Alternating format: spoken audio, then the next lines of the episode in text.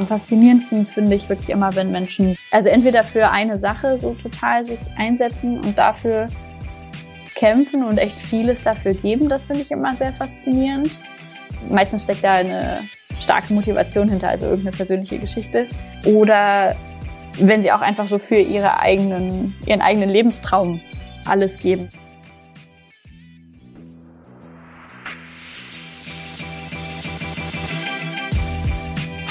HMS. Und jetzt? Wie es nach der coolsten Medienhochschule Hamburgs weitergeht, erfahrt ihr hier im Podcast HMS. Und jetzt viel Spaß. Hallo und willkommen zum Alumni-Podcast der Hamburg Media School. Ich bin Jessie und euer Host für diese Folge. Zusammen mit unserem kleinen Team interviewen wir ehemalige Studentinnen und Studenten, um euch die vielen und ganz verschiedenen Karrieremöglichkeiten nach einem HMS-Studium näher zu bringen. Wer sich schon mal gefragt hat, was eine gute Story ausmacht, für den oder die ist diese Folge besonders interessant. Zu Gast ist Nais Bayer. Nais arbeitet als freie Journalistin und erstellt regionale Beiträge für den NDR. Ihren Abschluss in digitalen Journalismus hat sie 2018 an der HMS gemacht. In dieser Folge erfahrt ihr, wie man passende Protagonistinnen findet und die Lebensgeschichte einer anderen Person authentisch und nahbar wiedergibt. Dabei hat Nais nicht nur von inspirierenden Beiträgen erzählt, die sie in der Vergangenheit bereits begleitet hat, sondern auch von Themen, die sie in der Zukunft verstärkt angehen möchte. Neben ihrer Leidenschaft für den Journalismus haben wir auch über ihr zweites Standbein, die Medienpädagogik, gesprochen und wie wichtig ihr der Austausch mit jüngeren Generationen ist. Viel Spaß beim Zuhören. Hallo Nais, vielen Dank, dass du dir heute die Zeit genommen hast. Moin, gerne. Nais, du arbeitest als Journalistin, Moderatorin und Synchronsprecherin. Habe ich da etwas vergessen? Äh, nee, nicht direkt. Äh, also an sich äh, stimmt das alles. Äh, vor allem als Journalistin. Die beiden anderen Sachen habe ich auch gemacht äh, in den letzten Jahren, ähm, aber ein bisschen weniger, muss ich sagen. Dafür habe ich äh, als zweites Standbein noch mir die Medienpädagogik ein bisschen mehr aufgebaut. Wo arbeitest du da? Bist du da selbstständig? Ich bin äh, selbstständig und freie Journalistin. Ich habe aber einen Rahmenvertrag beim NDR ähm, und arbeite da äh, in Schleswig-Holstein, ähm, primär für das Schleswig-Holstein-Magazin vom Studio Lübeck aus. Und äh, genau, das heißt, ich berichte ähm, ja manchmal tagesaktuell, äh, aber auf jeden Fall immer regional äh, aus, ja, vor allem dem Osten Schleswig-Holstein kann man sagen, also Ostholstein, eben rund um Lübeck und äh, Herzogtum Lauenburg. Ähm, das ist so quasi der Bereich, wo ich mich am meisten rumtreibe. Ab und zu äh, auch in anderen Städten und Orten in Schleswig-Holstein, aber meistens eben rund um den Bereich, der zum Studio Lübeck gehört. Und nach welchen Kriterien entscheidest du, dass du über ein bestimmtes Thema berichten möchtest? Eigentlich primär, ob ich es interessant finde, würde ich sagen. Ähm, ja, das ist so. Und ob ich denke, dass es auch andere Menschen interessant finden könnten.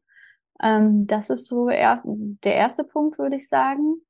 Und dann brauche ich, um ja einen guten Beitrag machen zu können und auch ja eine Geschichte erzählen zu können im Endeffekt einen äh, Protagonisten oder eine Protagonistin, also irgendwie einen Menschen, der mir nicht nur einfach was dazu erzählen kann, sondern im Idealfall eben auch was zeigen kann, mir ein Thema wirklich nahe bringen kann, weil er oder sie eben äh, ja, in irgendeiner Form betroffen ist. Also gar nicht unbedingt negativ gemeint, sondern äh, ja, genau, einfach da äh, tief drinsteckt und man über diese Person dann eben ein Stückchen dem Ganzen näher kommen kann.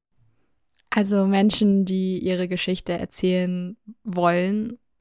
Ja, auf jeden Fall, genau. Oder zumindest ein Teil davon. Muss ja nicht immer die komplette Lebensgeschichte sein, aber ja, genau. Und welches Projekt oder welche Projekte waren für dich in letzter Zeit besonders interessant? In letzter Zeit würde ich sagen, ähm, vor allem im Herbst habe ich eine Zeitreise zum Thema schwules Leben in Schleswig-Holstein gemacht und habe mich da quasi mit der LGBTQI-Community näher beschäftigt und vor allem eben Zeitreise ist so ein Format vom Schleswig-Holstein Magazin, wo man, wie der Name sagt, eben ein bisschen äh, zurückgeht und äh, im Archiv stöbern kann. Und ähm, da ging es dann viel so um eben die Zeit so ab den 50er bis 90er Jahren, also eine Zeit, wo äh, die Rechtslage für ähm, gerade homosexuelle Männer in Deutschland und demnach auch in Schleswig-Holstein ja auch noch eine ganz andere war. Und da äh, habe ich mit vielen sehr spannenden Menschen gesprochen.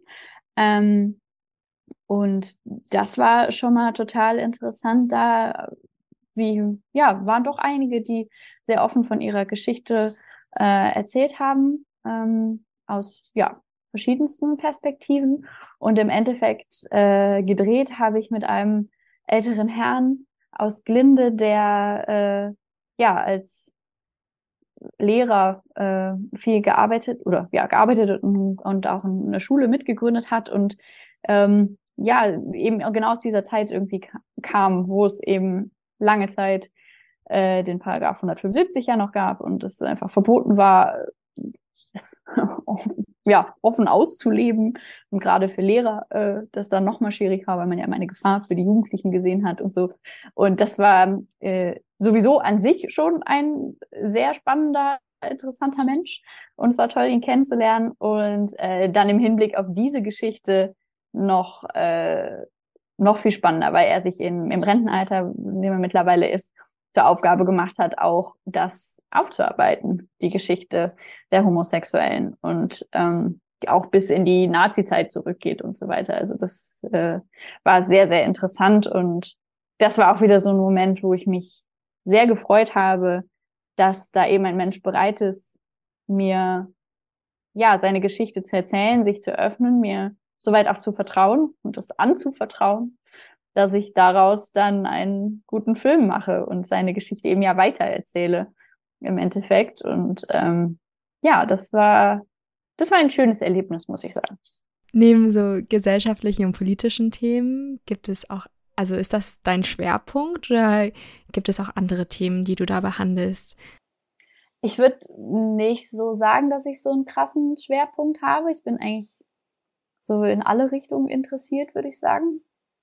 Mm, jetzt gerade arbeite ich am Thema, was eher so medizinisch ist. Da habe ich auch schon ein paar zugemacht, äh, Beiträge. Und ähm, mich persönlich äh, interessiert auch Klimajournalismus sehr und ich versuche immer das so gut es geht einzubringen. Also bin immer auf der Suche nach Themen, die irgendwie halt in, in Richtung nachhaltigeres Leben, umweltbewussteres Leben so gehen. Ähm, Genau, das ist auch einfach aus, ja, auch persönlichem Interesse. Aber an sich würde ich sagen, kann ich, glaube ich, in ziemlich vielen Themen was finden, was mich interessiert. Und dann auch, habe dann auch Spaß daran, dazu eben einen Film äh, umzusetzen.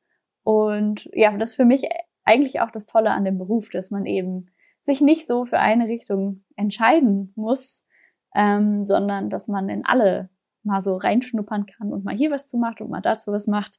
Ähm, führt natürlich dazu, dass man nirgendwo so Mega-Experte für wird und so richtig tief eintaucht, aber in jeder Recherche fuchst man sich ja irgendwie schon dann wieder rein und äh, das finde ich halt auch das Tolle, dass man eben immer wieder was dazulernt, immer, ich bin immer fasziniert davon, was es halt alles so für Aspekte gibt, mit denen Menschen ihren Alltag äh, verbringen und die ich jetzt zum Beispiel in meinem normalen Leben gar nicht so auf dem Schirm habe. Aber ich finde es dann total spannend, wenn man da dann mal so einen Einblick eben zum Beispiel in einen Beruf äh, bekommt, mit dem ich sonst überhaupt keine Berührungspunkte habe. Aber ähm, ja, für, für die Menschen ist das quasi ihr Leben oder zumindest ein großer Teil ihres Lebens.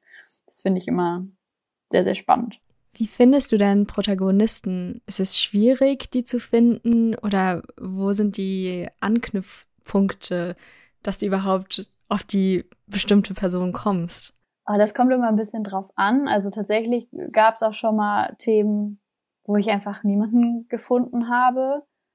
Ähm, also an sich schon, glaube ich, geeignete Menschen, so war es nicht, aber man muss ja auch immer noch vor die Kamera wollen und seine Geschichte erzählen wollen, ne, wie du eben auch gesagt hast. Also es ist klar, diese Bereitschaft ähm, ist bei der Kamera vielleicht manchmal ein bisschen weniger da, als wenn es um Radiostück geht oder ein Printartikel oder Online-Artikel.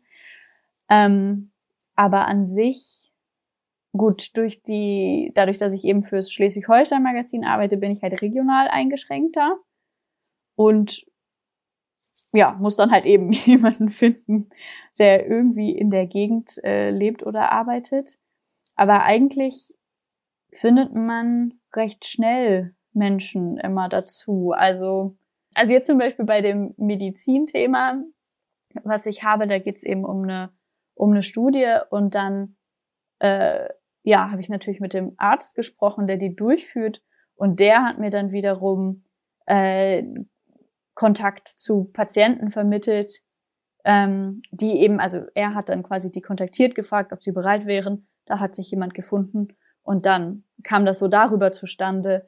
Und andersrum ist es manchmal, ähm, also bei dem Thema, was ich eben erzählt hatte, mit dieser Zeitreise zum Thema schwules Leben, da war es so, dass ich halt über ähm, den CSD Lübeck gegangen bin. Also ne, Verbände, Vereine, darüber findet man eigentlich dann auch immer irgendjemanden. Aber es ist äh, manchmal auch ein bisschen Zufall quasi, bei dem man dann so landet. Also ähm, ganz oft hat man halt so eine, sag mal, eine Persona im Kopf, so grob, was muss die quasi so erfüllen. In dem Fall halt jetzt eben sollte bei dem äh, Medizinthema, es sollte eben ein betroffener Mensch sein, der an dieser Studie teilnimmt. So, und äh, wer das jetzt genau ist, darauf hatte ich jetzt quasi gar keinen Einfluss, weil es gibt insgesamt nicht so viele Menschen, die das gerade machen und eben nur einer war bereit, vor der Kamera zu reden. Ja, dann erzähle ich halt seine Geschichte.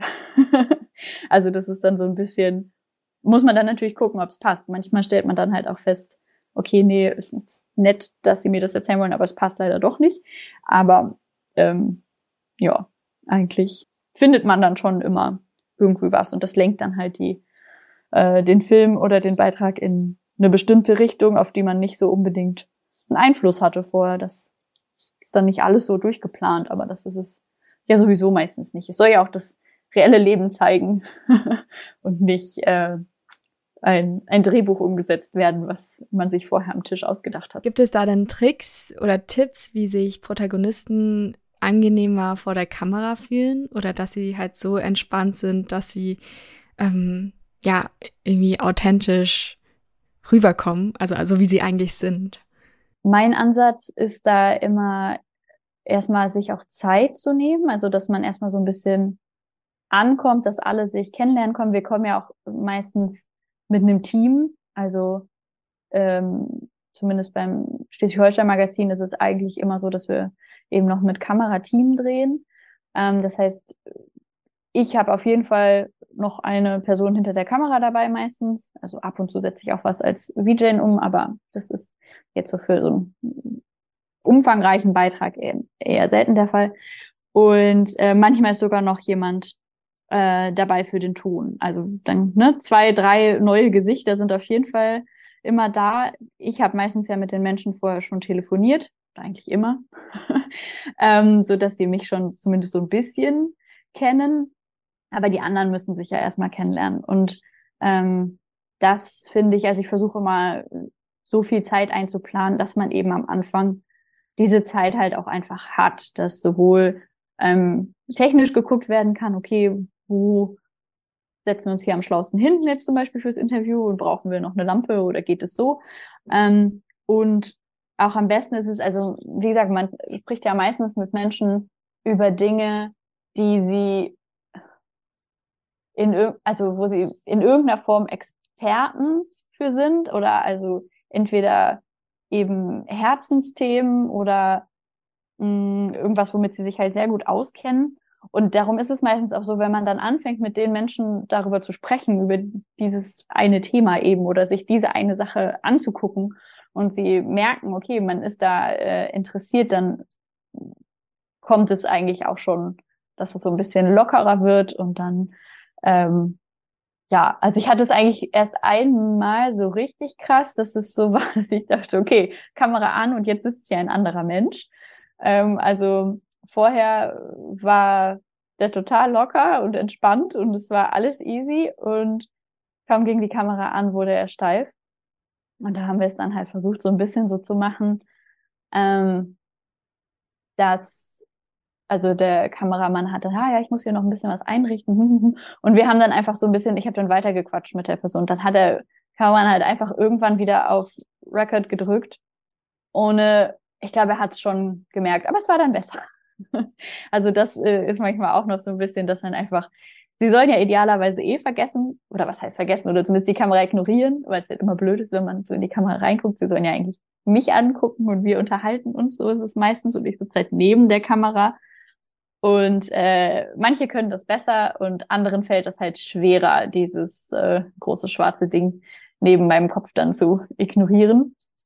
Aber äh, irgendwie klappt es eigentlich meistens. Manchmal braucht man halt ein bisschen mehr Anläufe, aber meistens, wenn die Menschen merken, ah, okay, ich kann auch einfach nochmal neu ansetzen und es wird eh alles geschnitten und wenn ich jetzt sage, ah, nee, das, nimm das oder nicht, dann ne, sagt sie auch direkt so, ja, alles klar, kein Problem.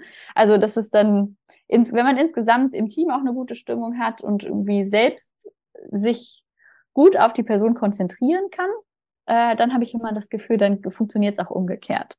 Aber ich glaube, so ein richtig so ein hundertprozentiges Erfolgsrezept gibt es nicht. Man muss sich halt auf jeden Menschen neu dann so ein bisschen einstellen und so gucken, was man irgendwie machen kann, dass die Person sich wohlfühlt vor der Kamera. Aber da wir ja meistens bei den Menschen zu Hause sind oder äh, am Arbeitsplatz oder auf jeden Fall in irgendeiner gewohnten Umgebung, ähm, funktioniert es eigentlich ganz gut, weil sie zumindest da schon entspannter sind. Ich glaube, wenn man sie in ein Studio setzen würde, dann wäre das noch wesentlich schwieriger. Neben dem ähm, LGBTQ-Thema gab es denn in deiner Karriere ein anderes Thema, was dich besonders berührt hat oder ähm, auch worüber du dann länger noch nachgedacht hattest? Oh, da gibt's viele. Tatsächlich. Ähm, weil, wie gesagt, ich finde es ähm, eigentlich immer toll, eben dieses Vertrauen entgegengebracht zu bekommen von den Menschen. Ähm, und ich würde sagen, am stärksten ist es vor allem bei so, ich sag jetzt mal kleinen Geschichten, also wo man ähm, eben nicht mit Pressevertretern oder GeschäftsführerInnen oder ja, irgendwie so Menschen spricht, sondern halt privat zu Hause bei Menschen, die dann meistens halt auch eben noch nie Berührungspunkte hatten mit ähm, Fernsehen oder Presse äh, so persönlich, sondern das nur von der anderen Seite kennen. Ähm, und ja, das ist, würde ich sagen, da, da spüre ich das immer so am meisten. Ähm, weil es eben dann auch meist eben um sehr private und persönliche Themen geht und ähm, ja, ich mich dann schon verantwortlich dafür fühle, auch das vernünftig zu erzählen und den Menschen irgendwie gerecht zu werden. Ähm, und ja, an sich finde ich es einfach toll, so ähm, viele Einblicke halt zu bekommen, eben in ja fast schon andere Welten ja manchmal. Also auch selbst wenn man ja äh, nebeneinander wohnt oder in äh, ja, Städten äh, oder gleichen, äh, gleichen Bundesland wohnt, äh, unterscheiden sich halt die äh, Lebenswelten doch manchmal echt extrem. Und das kann so in, in alle Richtungen gehen, habe ich so das Gefühl. Und ich finde das immer sehr schön, da mal so aus meiner Bubble rausgeholt zu werden. Ja, also da gibt es echt verschiedenste Beispiele. Und ich glaube, ja, am faszinierendsten finde ich wirklich immer, wenn Menschen so ihr, also entweder für eine Sache so total sich einsetzen und dafür kämpfen und echt vieles dafür geben. Das finde ich immer sehr faszinierend. Ähm, auch was halt, meistens steckt da eine starke Motivation hinter, also irgendeine persönliche Geschichte. Ähm, oder wenn sie auch einfach so für ihre eigenen, ihren eigenen Lebenstraum alles geben, egal wie ja, Mainstream oder eben nicht Mainstream ja meistens ja dann ist. Also da habe ich zum Beispiel mein Porträt über eine Seiltänzerin gemacht und fand es total faszinierend, dass man außerhalb des Zirkus äh, in Deutschland professionelle Seiltänzerin sein kann und davon leben kann. Das fand ich irgendwie abgefahren und fand es sehr cool, da das mal näher kennenzulernen und halt auch äh, ja einen Einblick darin zu bekommen, wie viel Arbeit und äh, Energie und ja Blut im wahrsten Sinne des Wortes und Schweiß sie da reingesteckt hat, um eben ihren Lebenstraum zu verwirklichen. Solche Sachen mag ich immer sehr gerne und äh, ja, einfach man trifft sehr viele faszinierende Menschen, habe ich so das Gefühl. Ähm, wahrscheinlich gibt es einfach sehr viele. ähm, aber das äh, ist einfach toll. Also würdest du sagen, dass man, während man die Geschichte einer anderen Person erzählt, auch eine gewisse zwischenmenschliche Verbindung, vielleicht auch emotionale Verbindung mit der Person aufbaut? Im Idealfall ja, würde ich sagen. Also ich glaube, ich kann es besser, ähm, also bessere Geschichten dann auch erzählen, egal in welchem Medium, wenn ich eben diese Verbindung habe und irgend, also auf jeden Fall den Menschen, mit dem ich gesprochen habe, sympathisch finde. äh, das macht es auf jeden Fall einfacher. Aber ähm, eigentlich finde ich irgendeinen Ansatz, irgendeine Gemeinsamkeit findet man eigentlich wirklich äh, fast immer. Es gibt Themen, wo sich das ausschließt, das ist mir klar, aber ich habe das Glück, meistens äh, eben über Themen berichten zu können und Menschen zu treffen, ähm, mit denen ich jetzt nicht so eklatant äh, bei politischen Ansichten oder so zum Beispiel äh, ja auseinanderstehe. Ähm, das ist oder zumindest es nicht total clasht.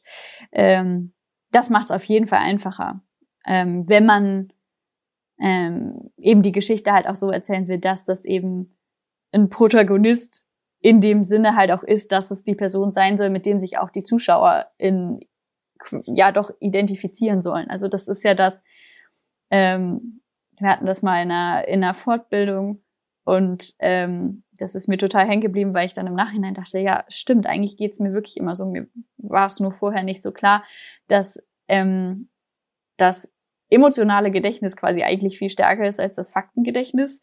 Also, dass wenn man eben irgendwas hat ähm, in einem Film oder so, was einen emotional berührt, in welche Richtung auch immer, ähm, dass es dann viel stärker im Gedächtnis bleibt und dann bleibt halt auch die anderen Sachen, auch die Infos und das Thema generell äh, bleibt einem dann stärker hängen, als wenn man das nicht hat und äh, um eben einer Person so nah kommen zu können ähm, mit der Kamera, glaube ich, braucht, also brauchen zumindest die meisten Menschen, die davor stehen und das nicht äh, beruflich äh, machen, äh, brauchen dann, dann auch wirklich jemanden eben hinter der Kamera, mit dem sie so eine gewisse Verbindung auch haben, um sich soweit überhaupt öffnen zu können.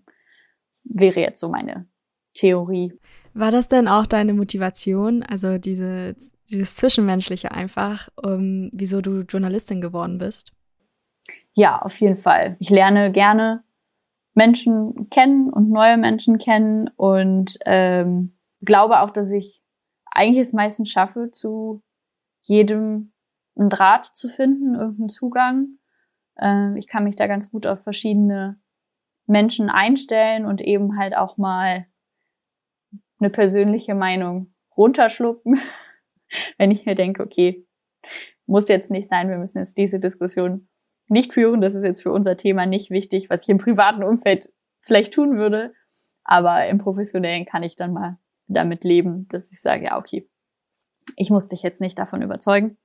Ähm, doch, das ist für mich schon auch mit das Schönste am Beruf, dass ich eben auf so viele Menschen treffe und ja, so viele Menschen kennenlernen darf. Was würdest du denn machen, wenn du keine Journalistin wärst?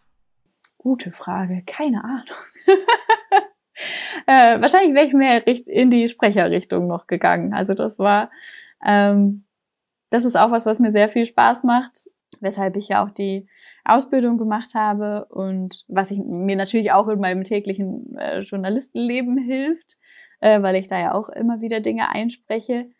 Ähm, aber eben aus Zeitgründen und weil ich die Priorität eben so gesetzt habe, dass mir der Journalismus wichtiger ist, ähm, habe ich wenig äh, Synchron oder an sich einfach reine Sprecherjobs in den letzten Jahren gemacht, ähm, weil man natürlich dann auch zu Castings gehen muss und so weiter. Und das äh, ja, ist natürlich zeitintensiv. Ich glaube, das wäre was.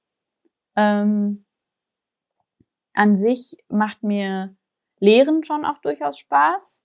Also deshalb eben auch mein zweites Standbein Medienpädagogik. Ähm, da mache ich eben Radio und Fernsehen zusammen mit Jugendlichen. Und das finde ich auch an sich ganz toll, eben da mal auch deren Perspektive zu bekommen und ganz oft auch nochmal zu hinterfragen, warum machen wir eigentlich die Sachen im Journalismus so, wie wir sie machen. Ähm, weil die eben nicht alles immer so hinnehmen. Das finde ich ganz cool. und ähm, allerdings merke ich da auch immer, wenn ich mal eine, eine Woche einen Workshop an der Schule gegeben habe, dass ich dann auch immer wieder denke, ja, reicht jetzt auch erstmal. Also war cool, hat Spaß gemacht, aber boah, ist das laut. ähm, von daher weiß ich nicht, ob das so als reine, also hauptberuflich nur das. Hm. Aber wer weiß, vielleicht würde ich mich auch dran gewöhnen. Ja, vielleicht ist es auch die Mischung, die das alles, also äh, einfach die Balance zwischen den verschiedenen Sachen, ähm, die dann für dich passt. Auf jeden Fall, ja. Damit bin ich wirklich sehr, sehr zufrieden und habe auch das Gefühl, dass mir das viel gibt, eben das zu haben, beides. Mhm. Nais, du hast ja 2016 angefangen, den berufsbegleitenden digitalen Journalismus an der Hamburg Media School zu studieren. Wie bist du denn damals auf die HMS gekommen? Ähm, ich habe zu der Zeit äh, mein Volontariat bei TIDE gemacht, also Hamburgs Community Sender und Ausbildungskanal. Das hatte ich im Februar 2016 angefangen. Und äh, TIDE ist ja Tochter der HMS und ist auch auf dem gleichen Campus-Gelände äh, und deshalb ähm, kannte ich vom Sehen und vom Prinzip äh, die HMS auch schon. Und ähm, es war so, dass es ähm, auch für TIDE einen Stipendiumsplatz gab für eben den digitalen Journalismus Master. Und die damalige Geschäftsführerin hatte mich dann angesprochen, ja, genau, und äh, gefragt, ob ich da nicht Interesse dran hätte das machen wollte, weil wir zu der Zeit eh auch ähm, parallel so ein äh, crossmediales Online-Magazin aufgebaut haben bei Tide. Und da passte das natürlich ganz gut, wenn, weil es eben auch darum ging, neue äh, digitale Formate eben zu finden. Und äh, dann war das so eine ganz gute Kombi. Und dann hast du auch bei Tide nebenbei gearbeitet während des Studiums, oder? Richtig, mein Volontariat äh, ging genauso lange wie das Masterstudium dann. Also das äh, endete zeitgleich im Herbst 2018. Mhm. Gibt es denn dann Dinge, die du an der HMS gelernt hast, die dir vorher ähm, unbekannt waren, weil du ja vorher schon ähm, ja also im redaktionellen Umfeld gearbeitet hast? Ja, ähm, genau, teils, teils. Also es gab tatsächlich so ein paar Seminare, wo nicht nur ich, sondern auch die anderen, glaube ich, so ein bisschen so waren, so hatten wir uns jetzt mehr von versprochen, weil an sich eben redaktionell kannten wir ja alle. Wir haben alle schon als JournalistInnen gearbeitet. Ähm, aber es gab auch viele Sachen, ähm, ja, die ich vorher nicht so kannte, beziehungsweise mit denen ich mich wahrscheinlich auch so nicht beschäftigt hätte. Also sei es so Sachen wie Budgetmanagement, hätte ich mich, glaube ich, freiwillig nicht mit auseinandergesetzt. War aber ganz gut, äh, das mal zu lernen. Ähm, auch wenn wir uns alle sehr gequält haben. Aber ja, es war trotzdem ein, ein gutes Seminar mit einem guten Dozenten und äh, es hat mir was gebracht, das würde ich auf jeden Fall sagen. Aber auch andere Sachen, ähm, wie, was hatten wir, Führungskompetenzen zum Beispiel, ähm, fand ich auch richtig gut, hat mir auch richtig viel Spaß gemacht und mich auch weitergebracht. Und das wäre zum Beispiel auch was gewesen, wo ich glaube ich sonst so mit Mitte 20 hätte mich glaube ich niemand in Führungskompetenzen Fortbildung geschickt und auch ich selbst wäre glaube ich zu dem Zeitpunkt nicht auf die Idee gekommen, äh, sowas zu machen, weil ich einfach mich eigentlich nicht in so einer Position gesehen hätte. Vor allem halt eben nicht in dem Alter. Aber es war sehr cool. Und an sich generell ging es ja viel auch e, eben um Innovationen im Journalismus und ähm, Startups auch. Und in diese, ich sage jetzt mal Szene, haben wir halt auch viel reingeguckt. Ähm, und das fand ich äh, auch sehr interessant. Also, weil das wäre, glaube ich, auch was gewesen, wo ich ja sonst einfach auch nicht so diesen Einblick bekommen hätte, beziehungsweise ja, mich nicht auf die Idee gekommen wäre, mir diesen Einblick zu schaffen, sagen wir es so. Ähm, genau. Ich denke, Budgetplanung und Leadership ähm, Seminare sind jetzt in der Selbstständigkeit ähm, und in der Selbstorganisation bestimmt ganz praktisch. ja. Ich habe auch gesehen, dass ihr auf dem Innovation Field Trip nach, in, nach Skandinavien gefahren seid. Ähm, Gab es da Beobachtungen auch im Innovationsbereich, die du besonders spannend findest? Also generell fand, haben wir viele coole Startups oder auch generell, das waren nicht nur Startups, die wir besucht haben, ähm, sondern manchmal auch, ähm, ja, sagen wir mal so Innovationsabteilungen von Medienhäusern. Ähm, es waren viele spannende Einblicke. Ähm, ich könnte jetzt nicht so eins rauspicken, muss ich sagen, wo ich sagen würde, das hat mich jetzt so super fasziniert. Äh, oder das war total special. Ich würde eher sagen, es war insgesamt die Vielzahl der Einblicke und teilweise auch eben, ja, die, wie anders dann doch auch gearbeitet wird. Und wahrscheinlich ist es auch vieles kulturell bedingt eben, dass in Skandinavien ja, es dann manchmal doch eben ein bisschen anders läuft als ähm, in Deutschland.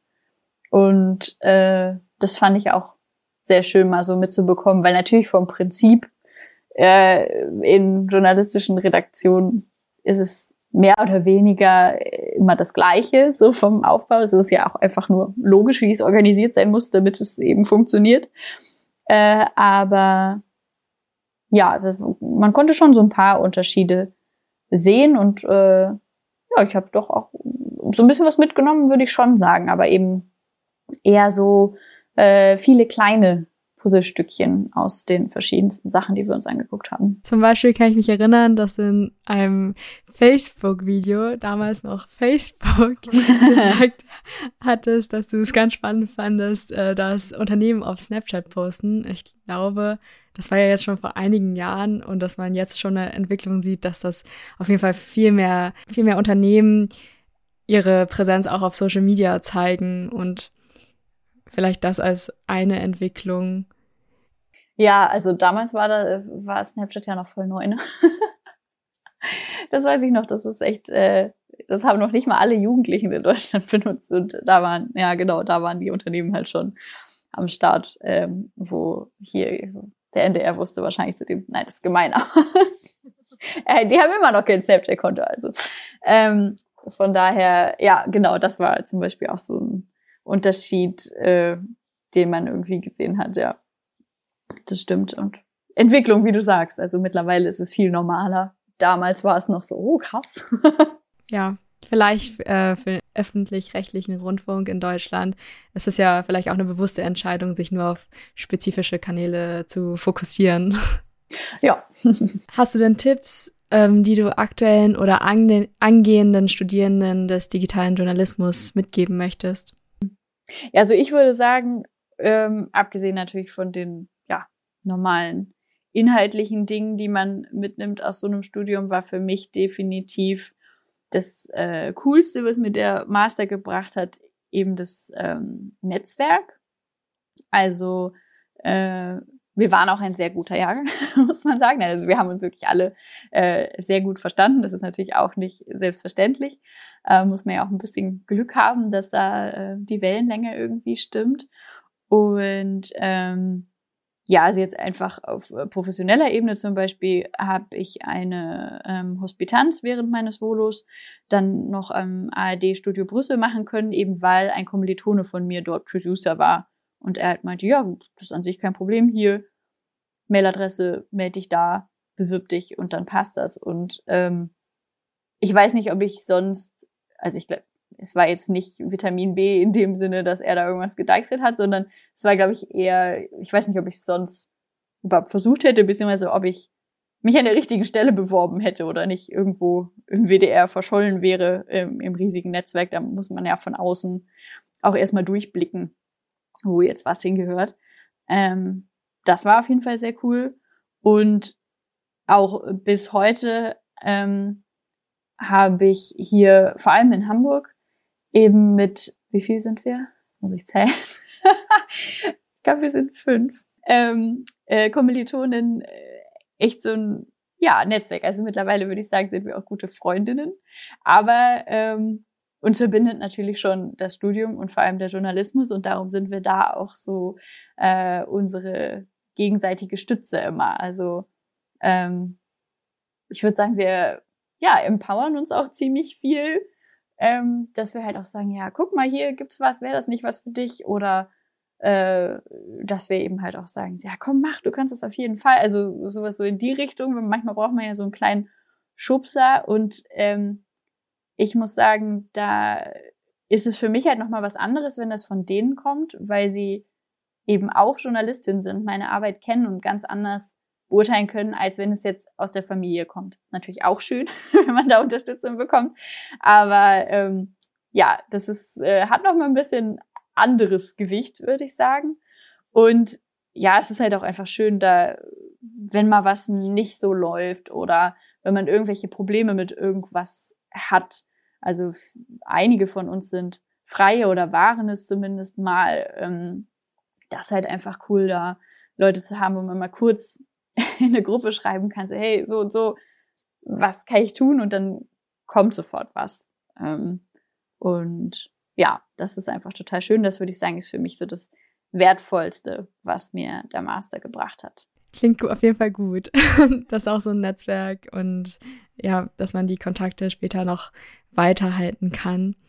Würdest du wollen, weiter in Selbstständigkeit zu arbeiten oder kannst du dir vorstellen, auch wieder mal in ein Unternehmen zu gehen? Oder ist das eher nicht so üblich in der Branche? Oh, ich glaube, üblich durchaus schon. Also ich kenne einige, aber vielleicht lag es ja auch in den letzten Jahren an Corona, die ähm, gewechselt haben äh, in eine Festanstellung eben. Ähm, für mich ist es gerade zumindest äh, nicht so eine Option. Also ich bin eigentlich echt ganz happy, so wie es ist. Ähm, klar, mit der Freiheit, die man als Freier hat, äh, kommen natürlich auch gewisse Risiken. Aber bislang hatte ich Glück oder habe mich gut aufgestellt, ähm, so dass das ja bisher nicht so das Problem war. Und ich muss sagen, ich sehe einfach sehr viele Vorteile darin, ähm, frei arbeiten zu können. Und ich möchte auf jeden Fall das weitermachen, was ich gerade mache. Also zumindest jetzt so gerade perspektivisch, wer weiß, was ich in zehn Jahren sage. Vielleicht habe ich irgendwann die Schnauze voll. Aber gerade ist es für mich noch nicht so absehbar. Und das ist jetzt zum Beispiel so, ähm, wenn man in Redaktionen blickt, ist es also beim NDR auf jeden Fall und soweit ich weiß auch in vielen anderen eher unüblich, dass äh, ReporterInnen oder AutorInnen festangestellt sind. Also die Festangestellten sind meistens RedakteurInnen oder ja, auf jeden Fall Positionen, die viel am Schreibtisch sitzen, sagen wir es so. Und fast ausschließlich am Schreibtisch sitzen oder teilweise wirklich nur am Schreibtisch sitzen nur noch. Und ähm, das sind teilweise natürlich auch coole Jobs. Man hat dann andere Aufgaben, die auch spannend sind, aber für mich ist wirklich das Tolle, eben rauszugehen, Menschen kennenzulernen, deren Geschichte zu erzählen. Also das ist so das, was mich antreibt und was ich weitermachen möchte. Und da sehe ich tatsächlich keine Perspektive, dass mich da irgendwer fest anstellen wird für. Deshalb, ich glaube, ich bleib frei. Und ich finde es auch cool, dass man dann eben so Projekte machen kann. Und äh, ja, wenn irgendwie eine spannende Anfrage kommt, dann kann ich halt jederzeit sagen, alles klar, nächsten Monat bin ich dann mal weg weil ich habe jetzt was anderes Cooles. Das finde ich schon auch ganz schön. Ja, es hat auf jeden Fall viele Vorteile, denke ich. Ja, also wenn man damit leben kann, mit eben einem gewissen Risiko oder ja, Unsicherheit. Wobei man aber auch sagen muss, also mit so kompliziert und irgendwie auch teilweise seltsam diese Rahmenverträge beim NDR sind. Ähm, es ist schon so, dass wenn man halt viel für den NDR dann arbeitet, äh, auch man zum Beispiel auch Anspruch auf Urlaubsvergütung hat oder Krankentagegeld und so. Also das ist ja auch was, was ähm, dann bin ich auch noch in der Künstlersozialkasse versichert. Also man kann sich da schon auch absichern bis zu einem gewissen Grad, beziehungsweise eben es gibt diese Zwischendinger wie diese Rahmenverträge beim NDR eben, die nicht so komplett frei und selbstständig dann sind, sondern Sozialversicherung zum Beispiel läuft dann auch darüber. Also mh, mm, ja, da gibt es einfach so verschiedene Stufen, würde ich mal sagen. Also ja, das muss man ja auch erstmal wissen, also dass es da überhaupt verschiedene Stufen gibt. Ja, das erfährt man auch, äh, ja, irgendwie so häppchenweise, beziehungsweise, ja, man muss äh, danach fragen und sich durchwursteln, so ein bisschen. Gibt es denn Herzensprojekte oder vielleicht auch thematische Projekte, die du als Journalistin oder in anderen Bereichen ähm, in Zukunft näher angehen möchtest? Also an sich, also jetzt nichts so Konkretes, ähm, würde ich gerade sagen. Aber so an sich ähm, finde ich äh, eben, ich sagte ja schon, Klimajournalismus ist für mich ein wichtiges Thema und da möchte ich eigentlich noch mehr mich reinfuchsen und dann eben auch mehr aktiver quasi, sage ich mal, in die Richtung was machen.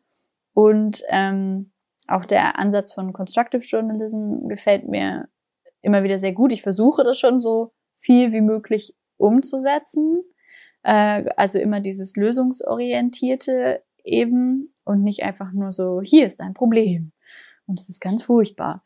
Ähm, aber ja, genau. Also das ist das könnte man bestimmt noch mal ein bisschen verstärkter noch angehen und noch mehr in die Richtung gucken. Das ist, ja, das ist immer so das, wenn ich dann wirklich mal in eine reine Recherchephase laufe, wo ich sage, okay, jetzt gerade gucke ich einfach mal in alle Richtungen, was ich als nächstes machen möchte, dann würde ich so in diese Richtung gucken.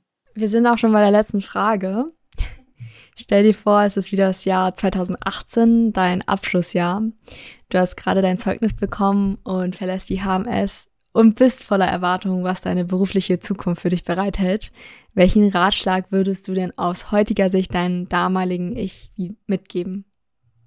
Puh, ähm, es wird schon. ähm, der eigentlich passt, war meine Einstellung damals, glaube ich, auch schon so. Aber ja, ich würde mich, glaube ich, noch mehr darin äh, bestärken, dass ähm, ich weiß, was ich kann, dass ich genug Erfahrung habe und dass ich auch genug Menschen kenne, über die ähm, ich mir ein weiteres Netzwerk aufbauen kann, so dass ich ja mich eben so aufstellen kann, wie ich es ja dann auch äh, gemacht habe und es geklappt hat und äh, genau, also einfach einfach mal loslegen und es wird schon. ja, das ist doch ein optimistischer Ausblick. Genau. Ja, dann vielen Dank für das interessante Gespräch. Danke dir. Ich habe auf jeden Fall einige spannende Einblicke in die Welt des Journalismus bekommen. Ja, freut mich. Vielen Dank. Und auch danke an euch, liebe Hörerinnen und Hörer, fürs Zuhören. Das war Nais Bayer, HMS-Alumna mit Einblicken über die Welt des Journalismus. Mir hat das Gespräch viel Spaß gemacht und ich hoffe, ihr konntet auch hilfreiche Tipps und wertvolle Infos mitnehmen.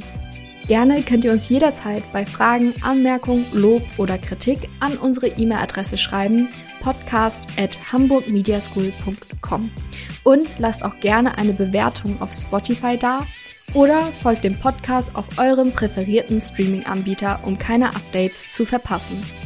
Ich bin Jessie und bis zur nächsten Folge.